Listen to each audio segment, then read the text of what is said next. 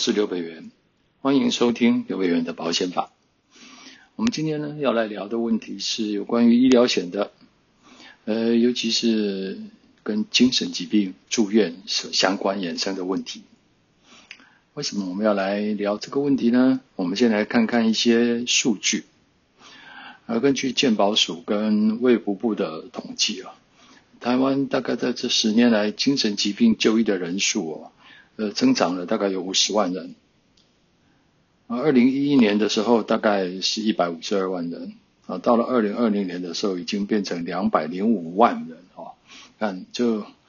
人数十年来增加了五十万人哦，精神疾病。那现在工作压力大，社会生活压力大哦。所以大家的身心状况就没有那么好啊。那这这这这五十万人，这这么多人里面呢，忧郁症跟焦虑症啊占最大宗啊。这个忧郁症跟焦虑症，我想大概都是生活跟工作压力所造成的。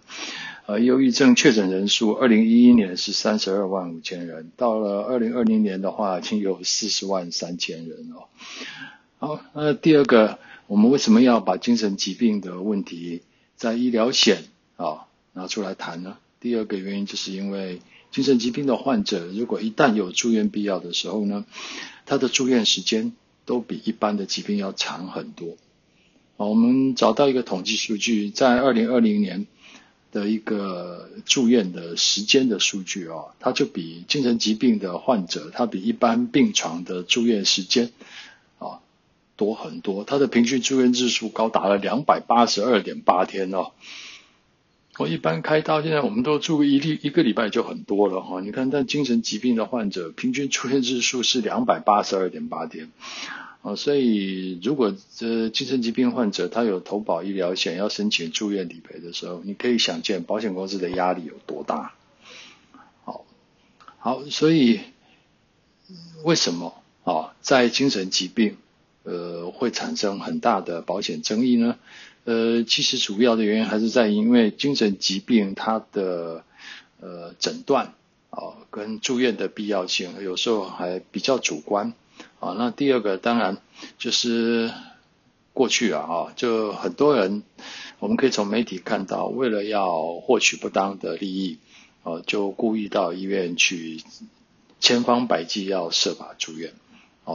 啊。住院之后，因为但现在至少大家都还可以有三张十支十付，再加上日额型的，完了，一次住院下来，如果你看我们平均住院日数如果两百多天，那理赔是几十万甚至于上百万以上的理赔啊，哦，所以真的它的道德风险是很高的哈，嗯，所以在我们在很多很多的保险理赔的诉讼案里面哈，有关于住院必要性的，哎，其实我们有发现到。大部分保险公司会上法院去打官司的，都是针对精神疾病的理赔申请啊，所以我们今天就要来谈谈呃精神疾病啊所产生的一些问题啊。好，那面对这些问题，我们今天要来聊的第一个，我们要来跟大家说说什么叫做住院必要性。好，第二个我们要来说的是。一个实际的案例，就是让大家去了解说精神疾病与住院必要性这样的一个争议问题，到了法院，那法官到底会怎么来处理这样的一个问题？啊，那第三个，呃，我们要来谈的是一个二零一九年，呃，金管会修订实支实付医疗保险的一个示范条款。啊，那这个示范条款把保险公司的医疗顾问明文化。嗯，这样的一个修订啊，对于保护的权益产生了什么样的影响？好，我们赶快来进入今天的主题。第一个，我们要来谈的是有关于住院必要性的问题。哦，就什么叫做住院必要性啊？呃，医疗险其实在台湾的实支实付的产品啊，它的启动的关键点就在于住院。所有的理赔的启动啊，百分之九十。啊，都是要以住院为前提，没有住院啊，一般来讲是很难去启动医疗险的理赔的。啊，那当然我们那个门诊手术这个我们暂时不提。啊，那其实大部分的医疗理赔都必须要先住院。好，所以住院就是医疗理赔的兵家必争之地。那什么样的情况下，呃，有必要住院呢？啊，这不是说你想住院，保险就会赔啊，你必须要有呃住院的必要性。啊，那现在一般来说啦，所谓的住院必要性啊，大概就是第一个，当然是主治医师认为你有住院的必要性。啊，那第二个当然就是主治医师的看法哦，必须要符合呃医学的理论跟临床的实务啊，不能违背了经验跟论理的相关的法则。好，那如果主治医师的判断啊是符合医学的理论，符合临床的实务啊，那大概保险公司就应该要认定说他有住院的必要性。可是这样的一个司法实务的见解哈，在保险公司来讲，呃，他却不这么看。啊，我们可以发现到，在非常多的理赔诉讼中，保险公司所要求的住院必要性是非常的严格哦。那当然，我们也理解为什么他要这么做啊。我想核心案啊，大家都历历在目啊，这种这么明目张胆的一个。呃，诈保的行为哈，对保险公司来讲伤害是很大的，好，所以保险公司未必愿意去相信主治医师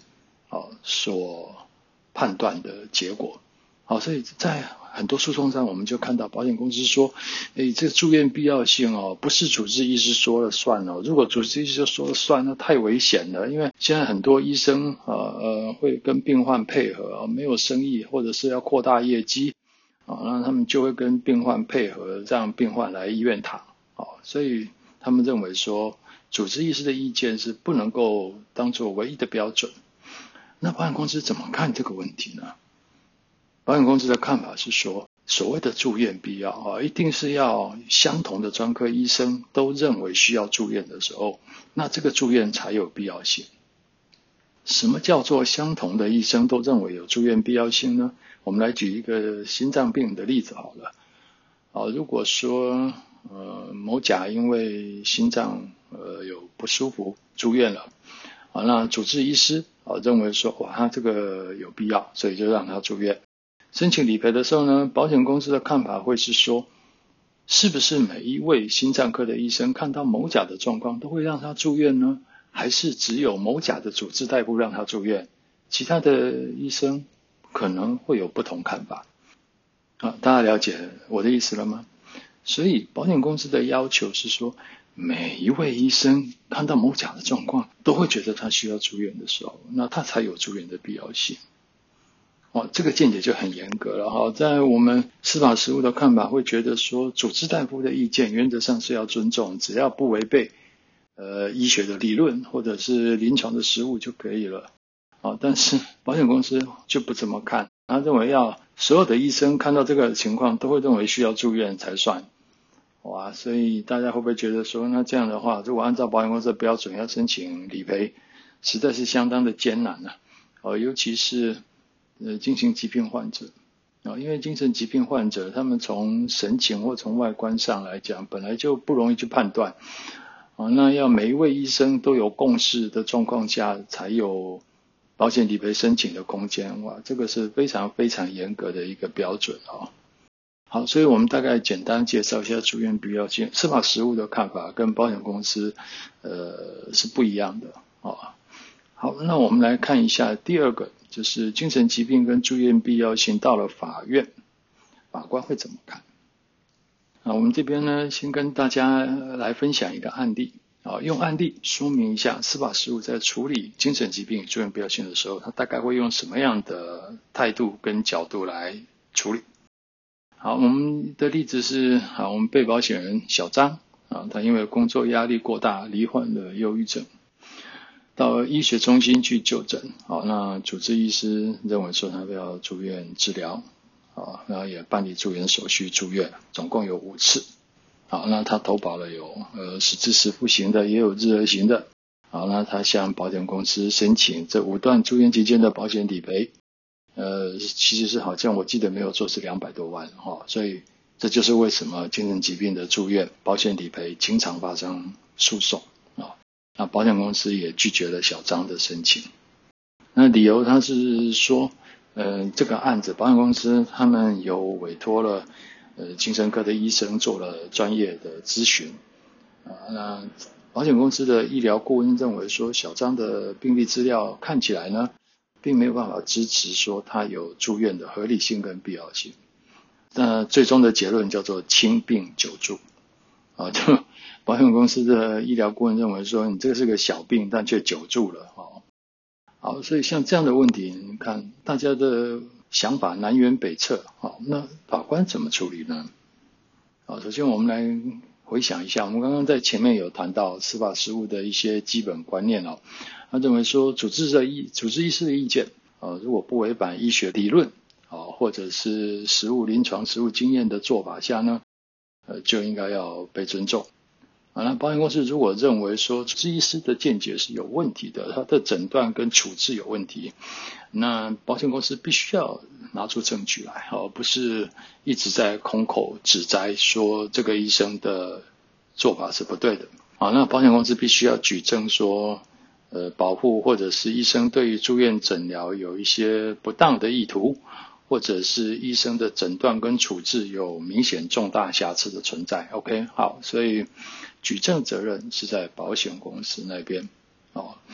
也就是说，如果你申请理赔的时候，如果说病患有拿出诊断证明了，好，那原则上来讲，应该算是满足了举证责任的。那保险公司如果觉得说，哎，你这个有问题，那可能保险公司要来去举证说，你的主治大夫的见解有违反了一些医学理论跟临床实务的做法。好，那保险公司要举证的话呢，当然就不容易了。好，那当然，我们再回到核心案，大家想一想，就是说这是减掉介入以后，哦，再把这个案子给破获了。哦，所以其实保险公司要去举证这个不当的意图啦，或者说医生的诊断有重大明显瑕疵，呃，确实也不是一件容易的事哦。好，所以呢，我们简单的再把它做一个综整，也就是说。如果说以司法实务的见解来看哦，呃，法官的意见啊，法官的意见会认为说，主治医师的见解，啊，主治医生的见解，只要是治疗病患的合理选项之一，就可以认定是有住院必要性了。注意啊，只要是在医学上合理的选项之一啊，也就是说，医生可能针对这个病患，可能每个医生会做出不一样的治疗的选项啊的选择。但是只要都是合理的啊，在合理范围内，那主治医师的决定就应该要被尊重了。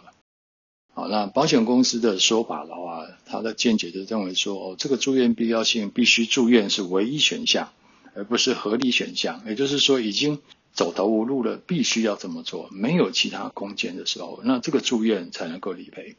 好，你看大家就知道说，来我们这样讲合理选项跟唯一选项这两者的差别，大家应该会越来越具象。去了解司法实务上的看法跟保险公司的看法之间的差距性在这里哈。好，那当然了哈，像这一类的案子，法官也会去问一下医学中心的意见啊，就是法官会去收集病例，然后把病例送给医学中心啊，问问看医学中心对这个案子有没有什么看法。嗯，医学中心这些年来，然后我们可以看到，因为精神疾病的判断哦，其实相当的复杂，尤其是治疗计划的拟定。其实都需要医生的临床跟病患就是面对面啊，face to face 的沟通，呃，确认啊，才能够准确的判断。所以，呃，如果说像这种把病历送给其他医生，说请他来看看，说这个主治医生的决定对不对？哦，光从病例上来看，其实真的不太容易，真的不太容易。所以现在其实这这这两这几年来哦，我们可以看到，呃，有一些案件里面，医学中心的立场都是不评论，也就是不发表意见啊，就尊重主治医师的见解。哦，在精神疾病的争议上，哦，很多医学中心我们可以看到，呃，法官去问他们的时候，他们都 no comment。好，好，所以这个案子也是一样哈。法官把小张的案子都送给了台大跟台北荣总哈。那台大就是说不克受托，这个文言文啊，哦，意思就是啊 no comment 啊，他不评论。那另外一家的话，台北荣总啊，他就认为说，其实这个需要精神疾病的诊断跟治疗的计划哈，要对病患有长时间的诊疗及了解才能够确认。所以他们认为主治医师是比较能够实际掌握病情的。好，所以最后法官就认为说，那保险公司委托的这个精神科医生的专业咨询哦，那位医生呃实际上没有接触病患，也没有观察过病患，也没有诊治过病患，啊，嗯，只是从病历的书面资料就提出他的意见，啊，法官认为这个有点武断，所以就没有采信了。那最后这个案子啊，法官判决保险公司必须要给付小张这五段住院的住院保险金。我们可以看到，呃，在这个小张这个案例里面啊，呃，法院其实处理的方法，第一，呃，他认为合理选项就可以了，哈，住院只要是合理选项，不需要是唯一选项。那第二个，法官会把相关的资料交给专业的医生再做一次呃鉴定。啊，但是目前现在医学中心，呃，愿意提出意见的已经不多了，啊，看比较少见了，啊，因为精神疾病的特殊性，好，所以这这一些实务上，哦，可能会出现法官在处理的见解跟他的状况，我们在这边跟大家做个简单的介绍。那最后呢，我们要来聊一聊，在二零一九年的时候啊，呃。金管会修正了医疗险的示范条款，呃，他把这个保险公司哦过去找医疗顾问这种所谓的私下的这种行为呢，它合法化，哦，也就是在条款上面第十八条，它就特别规定了，说保险公司可以去找医疗顾问。好，那这个条文哦修正之后。呃，虽然修的是真的是无声无息啊，哈，很少人注意到，但其实它对医疗险的理赔产生了很深远的影响啊。那我们来介绍一下，那二零一九年哈，呃，住院医疗费用的示范条款第十八条第二项，金管会增列了一个条文，呃，它的原文是这样子哦，我念一下：受益人申请保险金时。本公司基于审查保险金的必要，得征询其他医师之医学专业意见。OK，啊，就是保险公司有权利去征询其他医师的专业意见。所以以前保险公司啊，在申在理赔诉讼的时候，经常会告诉法官说：“哎，我有问我的医疗顾问，他说这个没有住院必要性。”这种动作哈，以前法官十之八九都打枪。啊，打枪的原因很简单，就是说这是你自己找的啊，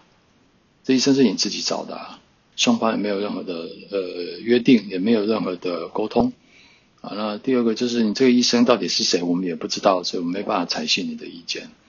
好，所以以前法院要处理这个问题相当简单，但是现在经管会修正的条文把它给台面化、合法化了。呃，就他不再是私下找的一个顾问，而是根据双方签订的保险契约啊所呃委任的医师啊来发表意见了。哇，那这个意见法院要怎么去处理看待？哇，这个就令人担心了啊。所以当然现在呃目前我们还没有看到说司法实务针对这个条文。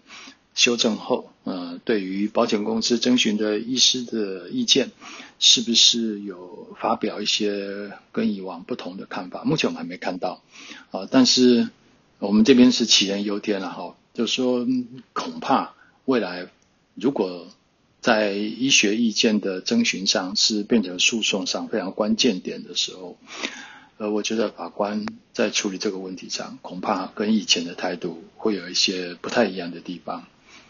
啊，因为它已经变成是契约双方约定的内容了，而不再是保险公司单方的一个作为。好，那面对这样的一个增订条款的冲击哦，那保护如果未来面对这样的问题的时候，该怎么做比较好？在这边呢，我提供三个方向跟大家做个建议，就说如果以后万一保险公司呃，拿出他的医疗顾问的判断说你这个没有住院必要性的时候呢，你可以有哪些说法去跟保险公司争取？第一个，你可以说，虽然我跟你合约上有约定可以找医疗顾问，但你在找的过程中你没有通知我，也就是说，人选没有双方同意啊，这一点很重要。人选没有双方同意，因为其实保险公司跟保户之间是一个对立关系啊，在申请理赔的时候是利害是相对立的，所以要找一个公正的医疗顾问是很重要的。如果都是保险公司自己找的人，那都是说他自己的好话，那那这个是不对的哈。所以第一个就是我们可以说，这医疗顾问人选，保险公司没有跟保护讨论就自己私下去找哈，这还是不对的。那第二个就是这个顾问的客观性啊，这个顾问常年都在为保险公司做意见的评估的时候呢，那他的角度是不是客观？啊，所以这个部分嗯嗯也可以拿来谈一下。好，那第三个啊，也就是我们谈到的，就是小张案例啊。在小张案例里面，我们可以看到医学中心现在都比较回避去发表意见，为什么？因为他们认为。精神疾病的判断需要临床长期的面对面去诊疗病患，才有办法提出一个正确的看法。好，所以保险公司如果去找的医疗顾问，呃，从病例上去做出的判断，能不能跟主治医师相提并论呢？啊，这个是我们可以去质疑的。好，最后，呃，台湾现在哈精神疾病患者都超过两百万人以上了哦。啊，全球有关于忧郁症的患者都超过三亿人了。精神疾病可以说是现代人的文明病。那这个文明病当然需要医疗的改善治疗，可是我们看到了他的住院治疗的时间是相当的长，所以保险理赔是一个非常重要的环节。只能顺利的取得理赔，才有办法去支应生活跟医疗费用。那住院两百八十几天。工作都没办法做，生活医疗费用哪来啊？所以在精神疾病患者身上，医疗险的重要性不下于癌症病患啊。所以我们要如何兼顾住院的必要性跟保险公司的权益哦？这个问题非常非常的重要哦。如何去适当的判断理赔，让保险公司法官，呃，保险业务员或者是医师。哦，都能够在这样的一个平台上，呃，各自发挥他们能的角度，然后让保护跟保险公司达到一个双赢。我想这是一个新的考验。好，我们今天的节目就讲到这里，谢谢您的收听。有任何想法，欢迎你在脸书上或节目下方留言。我们下次再见喽，